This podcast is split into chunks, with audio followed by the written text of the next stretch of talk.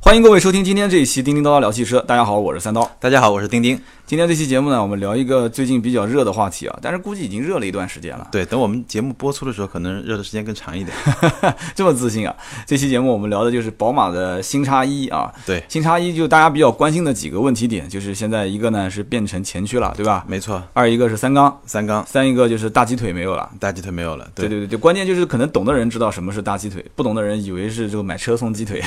对， 对，它大鸡腿、小鸡腿都没了。对，要不那丁丁先聊聊呗，就是为什么这次改前驱？因为前段时间你是专门到欧洲，俄罗斯对，到我是俄罗斯，在俄罗斯对？哦俄，罗斯欧洲我也没说错是吧 呃，但我们是在亚洲部分，对，俄罗斯是一半在亚洲，一半在欧洲是吧呃对，大半在亚洲，一小半在欧洲，但有钱人都在欧洲，啊，你你是在亚洲的那个在叫亚洲那个贝加尔湖那边，哇，就这风景相当不错啊。对，风景是确实美。然后去开了这个车，嗯，然后我们刚才抛了好多话题，其实论坛上啊，各种网络上，其实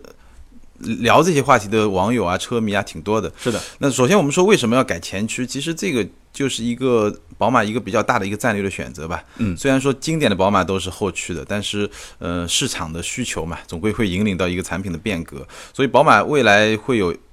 不是未来，现在已经有一个前驱平台，在这个平台上会产生很多车，比如说我们已经看到的国产的二系的那个旅行车，对，包括未来的一系，包括我们今天要聊的这个叉一。那改前驱，它为什么要改前驱？其实我觉得最大的一个原因，大家在这个产品上能够看到两个。第一个，它看上去长得像 SUV 了。嗯，那虽然我其实挺喜欢老叉一那种 s- style 那种那种那种调子的，但不，那什是么叫以前那个就不叫 SUV 呢？以前那个更像一个跨界车，你觉得吗？就是它底盘比轿车高，但是比 SUV 其实是要比主流的像叉三叉五其实要低一点。就以前的 X 一、X 三、X 五啊，叉三、叉一、叉五，我是觉得啊，就是它在所有的 SUV 造型开始越来越偏运动化，对，流线性对更犀利的这种。现在不是有人开玩笑讲嘛，说现在车评人动不动就是这个很犀利，嗯这个很具有动战感对，是吧很具有战斗气息啊是。其实就是我是觉得宝马一直都是不改款，都是那种就是方方正正的。就这一次呢，我感觉就是稍微线条好像是有一点点，对只是有一点点而已。其实这次我觉得主要是你去比的话，你会发现它变长了，然后变高了，变高了其实挺重要的。是以前叉三叉五是一个我们比较习惯的 SUV，就它比较高嘛。嗯。但叉一其实是一个，就是就像一个跨界车，它是在上一代的三系旅行车基础上做，底盘高一点，但它坐姿比同级别的那些 SUV 都要稍微再低一点。就以前老的一九幺是吧？哎，老的一九幺，对，一九旅旅行车，对，然后呢，那这次变成一个长相像 SUV 了。我相信宝马肯定做过很多的大量的市场调查，嗯，喜欢现在这种 SUV 造型的一定比以前的多。但是我我我们想问的是，它真的其实这次改变是为了过来赚钱的吗？就是为了把成本降得更低？我觉得关键还是要让这个产品，就是那赚钱肯定是为了赚钱。对那现在这个级别的车赚钱最好的办法是什么呢？其实已经给我们展示就变大嘛，嗯，就跟当年 A 四、A 六先开始加强就赚了很多钱嘛。对，这老一代的三系啊、C 啊都被喷的就是后排太小了嘛，就没法坐嘛。是啊，所以叉一其实是第一个就在这个细分市场里面加长，因为它本身前驱的好处在于什么？前驱的好处在于它的发动机是横着放的，嗯就在车头的比较靠前的位置，它占用驾驶舱的这个空间比较小，所以它是的本身空间可以做的比较大一点。哎而且中国的版本它又加长了大概我记得十三公分吧，嗯，十三公分还是十一公分，就是它就变得更长，所以它的后排非常大。就你的意思就是在豪华车的 SUV 级别里面，它现在相当于是第一个没错，就明确是表示就我是要把这个车加长。对，就是当年的 A 奥迪 A 六 A 四 A 六的这个事情，所宝以马现在先干了，先干了啊所以 SUV 级别先干了。，对，而且你想，其实叉一也是宝马先干的，嗯，先有叉一，然后才有 Q 三，然后才有 GLA，就在德国的这三家里面。所以，然后因为叉一，因为它最早推出嘛，所以它嗯最早换代嘛，所以它先加长了。所以未来那两家肯定会肯定会跟进。对，那我那你要这么说的话，那以后 Q 三要是再跟进，再整得更加的长，那我都无法想象了。那 Q 五会变成什么样？那是 Q 七就变成轮船了。呃，所以叉三一定会比这一代更长，就下一代的叉三一定会比这一代更长。这个我跟宝马的人我们也聊聊过这个都问题，沟通过了是吧？，对，这然后一像次奔驰呢，可能会有点不一样，嗯，因为奔驰现在叫 GLA 嘛，嗯，但奔驰有一个计划叫 GLB，嗯，就是在现在的 A 和 C 之间，它可能会再有一个就是细分的细分的一个一个一个车，对，就是说以后两米七跟两米八轴距当中再会加个两米七五是吧？ 对，当然奔驰还没出来，我们不知道它最后这个几个怎么去定位了，但总的来说，这个新叉一这个改变最大的就是大。后排超级大，后排怎么大？我最形象的给大家说，我我我拍过一张照片，在我看到拍过，就我翘个腿，嗯，啊不不翘腿，我把两个腿并拢的话，呃，如果我把座位放到最前面，嗯，你那放了一个笔记本在前面是吧？嗯对，，放在放在最前面也比老差异要长，然后它前后可以移动大概十三公分。我嗯如果放到最后面，我可以放一个也叫差异，就是就是联想 ThinkPad 有一个 ThinkPad 的一 E 嗯个有一个 X1 笔记本叫 X 一，可以把那个笔记本放在里面我。看到了那张照片，是很夸张。但是我想讲的就是前驱这一次改变，你刚刚提到了一句话，你说宝马其实最经典的是后驱车，是，那这个车基本上就是远离经典了。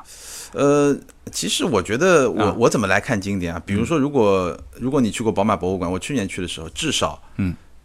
，X 系列就叉系列、叉三、叉五、叉一全部没在博物馆里面。就是他也拿他也拿不出手，就是吧在就就 就在慕尼黑人，就是宝马老本家他老家那些人看来，这些都不是什么狗屁经典，嗯，但重要吗？其实不是很重要，因为对，我大们俗才是大雅是吧？，嗯对我们还是打造消费者需要的车嘛。是的，你比如说你要后驱的，那你去买三系就可以了。对那些经典的文化，有些确实看不懂，对吧？对让你是去听个昆剧啊，或者是 让你看个京剧啊什么的，你像年轻人都不喜欢，年轻人喜欢看网络短剧是吧？是啊，所以就是确实有点像啊，类似的。那这次三缸你是怎么评价呢？因为你呃毕竟开过这个车，我开过这个车，对我三暂时缸还没呢，开过，三缸呢，我其实就几个观点。第一，我们先说这个产品，嗯，这个产品它三缸一百三十六马力，我的评价就是够用。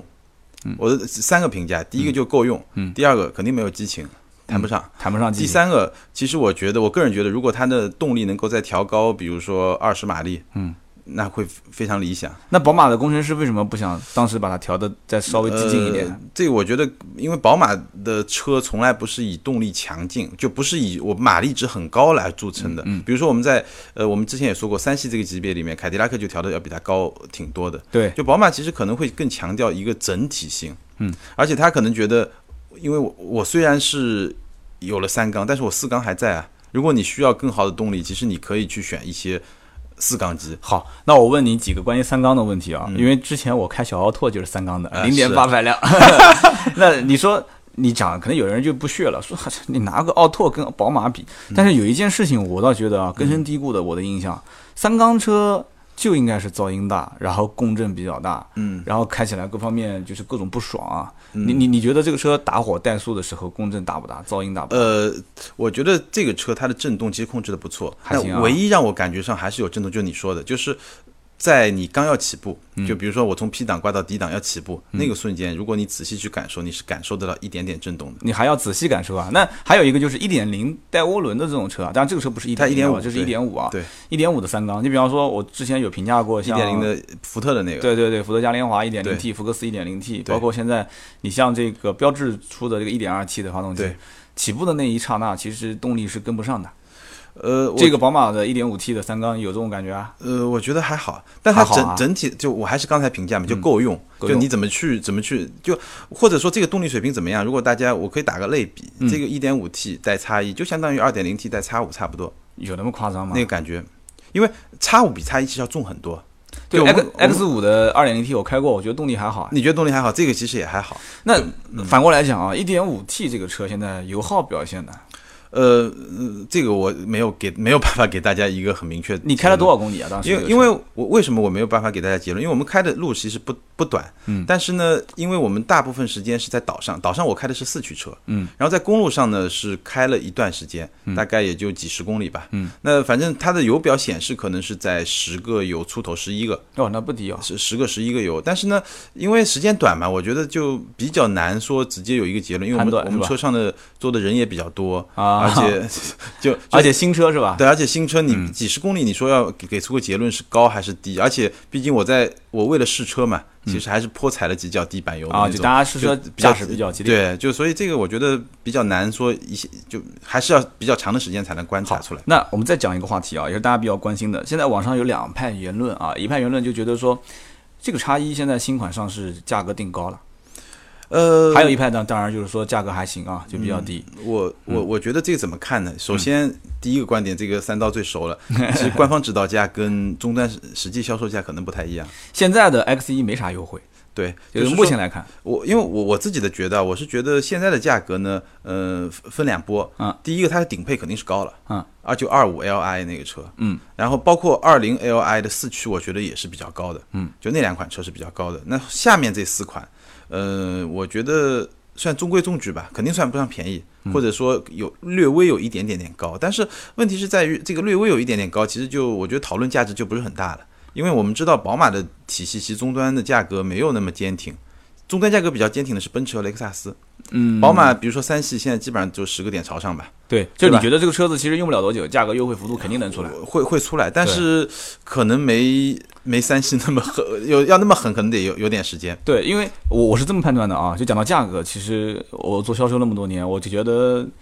还是看对手。你像奔驰的 GLC、GLE E 这几款车，其实一上来之后，大家觉得哎竞争力很强，对吧？大家都比较喜欢买这种新产品，因为毕竟买个老产品，可能隔壁老王都已经开了一年了，是结果我才买，那我价格如果买的还没他好，我心里面肯定不舒服啊。是，我买了一个新品，至少是我第一批用到这个新没品错，嗯在路上回头率什么都有，我也认了，大家都不都不让价，我也不让价。就这个车子，我现在看它二零就是二零 Li 就是相当于二点零 T 的低功率版吧，是还有一个是二五的 LR。其实我觉得绝大多数人应该可能能接受的，还是在这个二零的低配，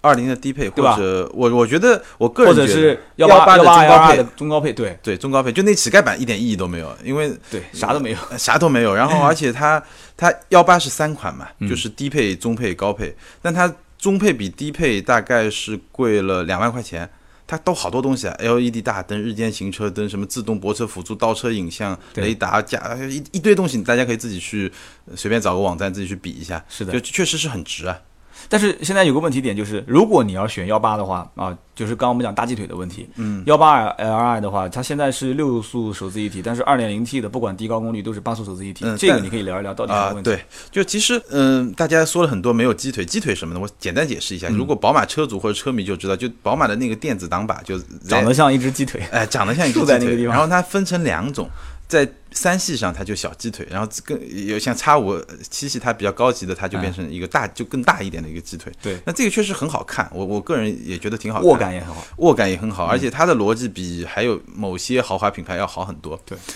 但是呢，这个呃新叉一没有鸡腿，这个而且它的那个挡杆的设计的又长又细，我觉得 又长又细。不太好看，确实不太好看。然后呢，它为什么没有？那我们简单解释一下，因为它用了前驱平台。嗯前驱平台它的好处是什么？就空间很大。为什么后排空间那么大？就是因为用了前驱平台。但是呢，前驱平台这个发动机是横着放的，是的，是在车头横着放的。那横着放的坏处呢？我们先说变速箱这个地方。对变速箱这个鸡腿来说呢，就是纵置的发动机，宝马以前竖着放的发动机匹配的是 ZF 的变速箱。那 ZF 的变速箱呢，嗯，首先那个八档变速箱很经典，很好。第二呢，就是 ZF 这个变速箱是用电子挡把的，而现在因为横置了以后呢，所以宝马只能选爱信的，爱信作为变速箱的供应商。然后呢，它是匹配了六档、八档两款，就是刚才三刀说的。那这两款呢，这个挡把肯定不好看了，这对个大家没什么好说的。但是从表现上来说，我其实觉得不错，就大大出乎我的意料。这一点其实，因为我有朋友是原来在 ZF 做，就是做做做这种测试工程师的，工程师他他也跟我沟通过，就是宝马是一个非常强势的一个公司。嗯，就比如说你的 F 给他做了以后，其实大部分的后期调教可能是宝马自己来做的。对，所以好多有的人还说 ZF 就是宝马的公司嘛， 对，有的人是这么说的。呃对，宝马自己来调教，所以这这两款爱信变速箱其实让我感觉到宝马在调变速箱上确实是功力很强。你想，同样爱信，我爱信供应多少供应供应多少汽车荣威厂？五五零也是，对啊，多少 工厂？荣但威是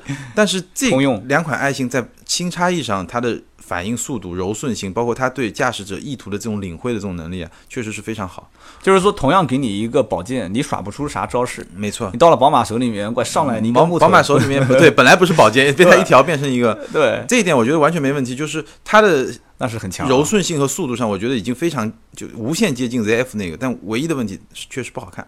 就是不好看，就是不好但看是实际操作性来讲操作的性话，没什么肯定问题是应付正常家用是没问完题全的。没问题。对那，现在你觉得说，如果换做，当然了，我们我其实最反感的就是我们问说，哎，如果你的话怎么选？如果我怎么选？嗯，就是说这两个车我也不问你怎么选了，嗯就是这两个车从就单纯从性价比上来讲，幺八 Li 中高配跟二零对 Li 的低配，的前驱版，对你你觉得说这两个车子的话，你更推荐是哪一个？呃，我觉嗯得适根合嗯据大家的需求吧，我觉得这俩车都挺好。就是如果你想便宜一点，那你就买个幺八 Li 的中配。对，如果你对这个，因为它高动配力性能有要求。对对动力性能有要求，嗯你就多花三四万块钱就买一个二零 Li。你你开四缸的这个二点零 T 涡轮跟一点五 T 的三缸，真的就感觉不出太大差别哎。当然能感觉出来，对啊当然能感觉出来。我刚才说了，三缸是够用，对，但是四缸如果是二零的那一款的话，你会觉得嗯，你需要的时候还是有点动力的。嗯如果你选二五那个的话，就会动力就动力感觉就还不错。其实它这个四缸机跟我们现在用的四缸机也不一样，嗯，我们现在用的四缸机叫 N 系列，嗯，它这个四缸机是 B 系列，包括三缸机也是 B 系列。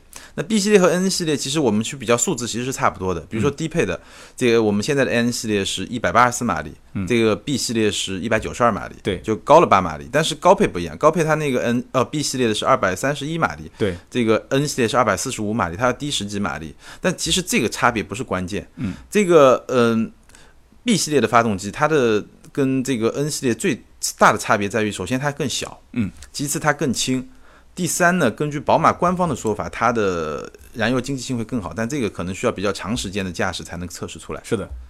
所以我觉得就三款发动机，对吧？你是二点零高配的，那动力确实还是不错的。对然后如果说是二零 Li 就二点零低配的，那你肯定是怎么说呢？在够用基础上，你偶尔要发挥一下。当你用一个运动模式啊，当你手动变档啊，其实是也是 OK 的。但是三缸的话，那就是够用。其好实你真的要想要感受一下动力是不行的。这次你去开的时候啊，四驱两驱都开过了吗？多开了，那你感觉有没有必要买四驱？因为我们刚刚聊的二零 L 二还要呃分两驱对四驱，然后再往上顶配呃也有四驱的，有没有必要买四驱？我我对嗯觉得我的就其实有点纠结啊，有点矛盾。第一个，它的四驱很强，因为我们在那个刚才说的，在贝加尔湖一个岛上，那个岛挺大，而且那个岛最大的特点就是地形非常丰富，嗯，它有一些沙地，嗯然后有什么像草原一样的那种那种有点搓衣板路那种感这觉。厂家也挺会挑的、呃挺会。挑地方的。然后啊是的有一些森林里面还有一些就轻度到中度越野的这么一种地，它的脱困能力很强，就完全超出我的想象，就比比后驱版本其实没有明显的那种感觉上有差别。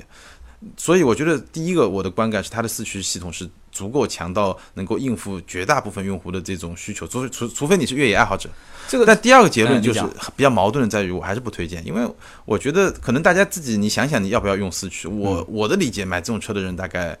不需要用四驱系统。四驱版本确实比较贵啊，四驱版本基本上入门就快四十万了。对四驱版本，因为它38.5只有两个高配有，就对只有四缸机才有嘛。对，就是说为了得到四驱的话，你从这个车的入门版本二十八万六，可能将近要加到十万了，对啊，变成三十八万六了，对，然后啊三十八万五。对三十八万五，嗯就就大家可以自己去衡量。其实三十八万五现在都能买个 Q 五了吧？对，肯定能买到。而且有的人会觉得说，我三十八万五都花了，我不如直接上顶配了，四十三万九。对所以基本上，我我觉得啊，就是买这个车的人，我们我们来分析一下他的人群啊。就车基本上我们也聊得差不多了，你看嗯是还有什么点没聊到的？我觉得我们最后可以聊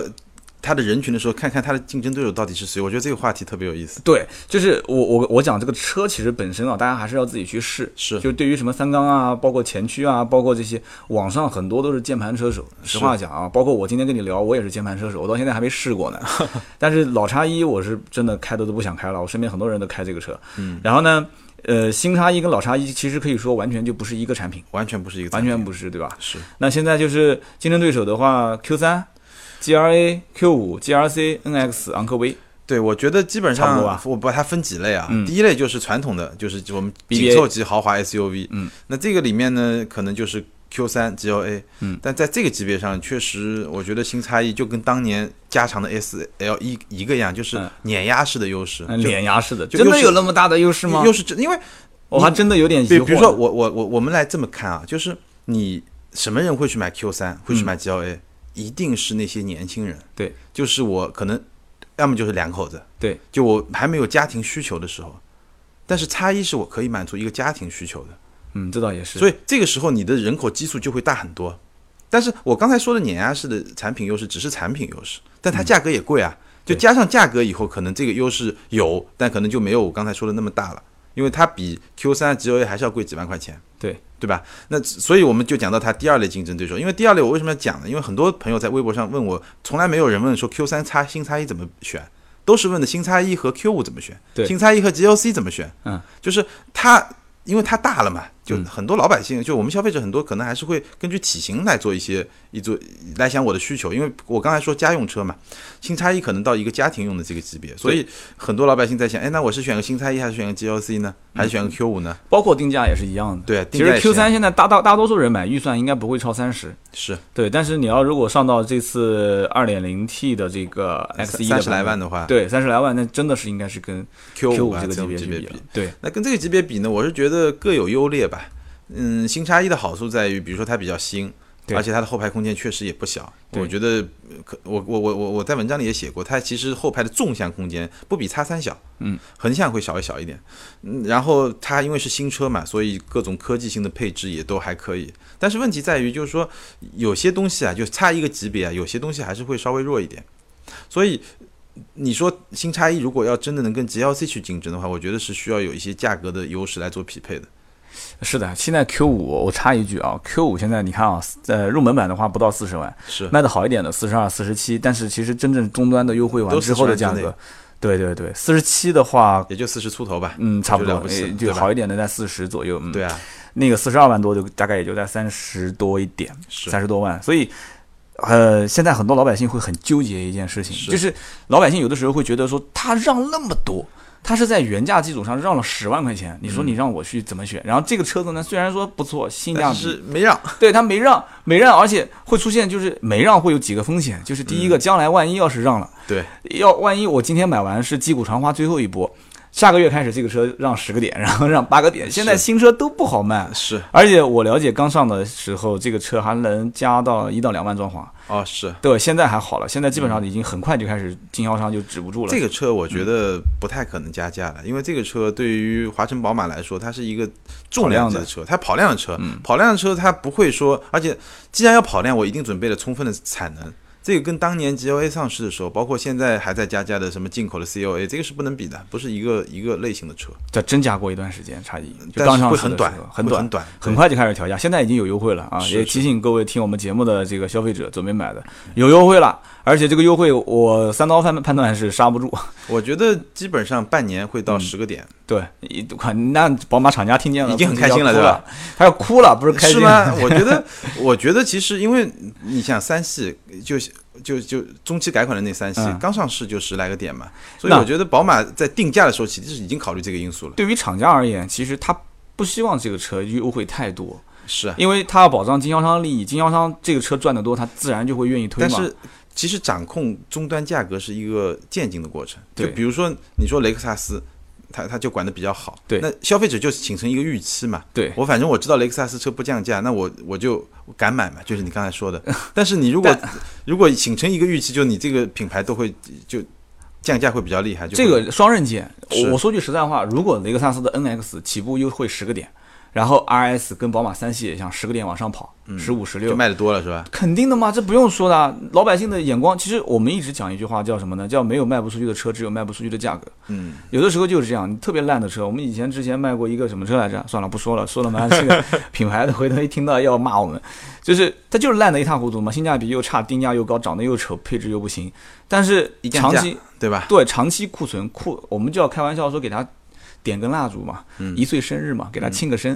老板当时一拍脑袋说打六五折，分分钟就卖掉了嘛，嗯，真的是分分钟就卖掉了。但是这种卖法其实对一个品牌长期成长是极端不利的。是的，那肯定的。你对你你说你长期有那么多一两台库存能接受，能接受，你长期这样以后，老百姓就不买你的，对吧？对，就跟那个商场打折一样的嘛，是啊就是打折打到最后是你不不打折折就我不买买，对对，是这样子的。那行啊，你看我们今天这期节目还有啥需要补充的？我觉得聊的挺全面的了，而且嗯现在对于很多的这些。嗯，不管是初次入门级买车的人来嗯讲，还是说家里面有一辆准备再换一辆车的人来讲，其实 SUV 现在你觉得能火多久啊？就是我们讲这个最后题外话啊，嗯讲一句，我其实觉得至少未来一两年还是会很火，还是会很火还是会很火。而且我我我我其实有一个观感啊，就是因为新叉一在网上被喷的挺厉害的，嗯，但是我的观感在于越骂越火，喷他的人啊，嗯，和买他的人是两拨人，对，没什么太 大关系，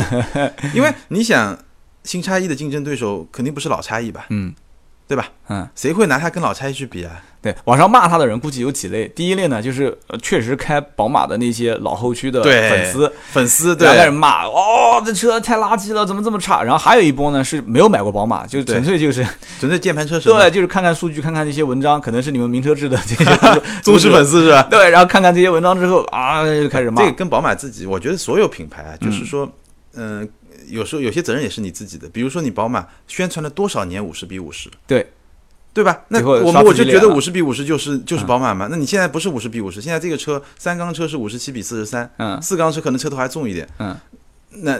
对，就这个就是一个过程嘛，所以你对必须要让大家有一个接受双的刃过剑程，双刃就剑。是人没有前后眼，是不是跟以前包括保时捷卡宴刚开始上哎的时候是一一样被骂 的，但是不是卖的很好嘛，对结吧？果是卖的最好的一款车，是啊没这个品牌，没这个车，估计 这个那品牌都活不下去，对对保时吧？捷都可能那都很很难活下去了，因为都是小跑嘛。是，所以有的时候就是这样啊、就是你人也是一样啊，就讲到这边估计有人要笑我了，就是他知道我要讲什么了。嗯三刀也是一样，就是两年前、三年前做自媒体讲了很多狂话啊，嗯两三年之后多多少少还是有一些变化，行情在变，人在变，是但是其实有一点初衷是不变的，就是错他是想造好车，对，就像包括我们也想做好节目一样、啊，对，就像他其实为了就说 OK，我用前驱平台，对他为了保持宝马原来的那种操控的那种东西，我们今天没有展开特别深的去说这些东西。其实宝马做了大量的工作，我随便最后点几个地方。第一个，比如说它的发动机，我们知道前驱发动机有一个问题，就是扭矩转向。嗯嗯，它用了等半轴，就两边的半轴，因为为什么前驱发动机有扭矩转向？因为你想象一下，发动机是横着放的，是的，所以它这个半轴啊传到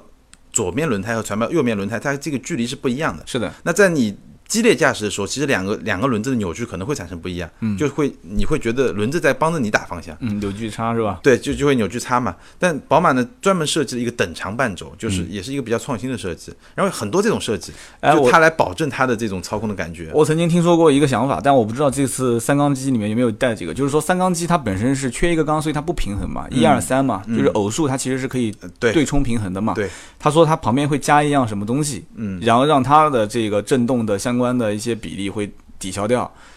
呃，我没有特别看到他说嗯这方面的技术，但是呢，我看到其实他，比如说，呃，他用了包括包括四缸机这次也用，在发动机舱里面有一个有一个横向的一个像什么平衡感平衡感啊对，然后呢，它包括做隔音啊什么，其实做了很多一些很多处理东西是吧对对对，行啊，反正今天今天聊那么多，就这一句话，就是这个车呢，不管是好与不好，大家还是要去试。是看而且对我我们呢，其实今天提出的几个观点，就是没有大鸡腿了，包括三缸车，包括前驱车，包括性价比好不好，我觉得这是我们自己的观点。而且毕竟这个钉钉啊，它是到了。宝马的就是国外的体验的这一次试驾，是完完整整的去试完回来了。是我呢是因为以前也相当于我不算我不是老叉一的车主，但是开过很多次这个车，是整体呢，我其实对以前老叉一的评价不是很高，有的嗯时候也挺为难我们的。就是像如果我以前开过老叉一，嗯，我会把我的思维定时定在那个位置。嗯是对，然后我我希望有一段时间，我我有机会的话去试一试这个车，是嗯去好好去去试一试。试完之后，我也会放到百车全说我自己节目里面去聊一聊。那行啊，今天这期节目我们就聊了这么多关于宝马新叉一。那这里是叮叮叨叨聊汽车，大家如果要跟我们互动的话，记得啊，呃，上钉钉的微博，你自己说一下。对，我的微博是名车志钉钉，对，然后包括我的微博是百车全说三刀，我们近期再考虑去整一点小礼品，是吧？ 哎是是是，钉钉想办法去从厂家那边整一点对小对礼对，品，应该会慢慢的给大家更多的惊喜吧，对啊小惊喜，在微博上转发抽奖，大家一定要关注我们俩的微博，后面什么法拉利、法拉利的啥车钥匙是吧？不不，啥车钥匙的，法拉利的嗯啥来着？ 假车 USB 钥匙对吧？假车钥匙，对 USB 的那个啥存储器，然后或者是什么路虎、捷豹、保时捷、兰博基尼都能搞得到吧？都会有一些吧。我们对现在也因为跟跟我们互动的用户还挺多的，对，因为丁敏经常参加一些这种活动，我觉得这个对他来讲难度应该不大。对，对，找一点小礼品，然后放到网上，这些东西大家记得啊，都是买不到的，这是限量版的。欢迎大家跟我们积极互动。对对对，关注我们俩的微博，可以私信给丁敏，也可以顶我啊，也可以不是顶我， 也可以给我。然后我们转发可以抽奖，大家一定要关注。好，今天这期节目呢就到这里，我们下一期接着聊。好，再见。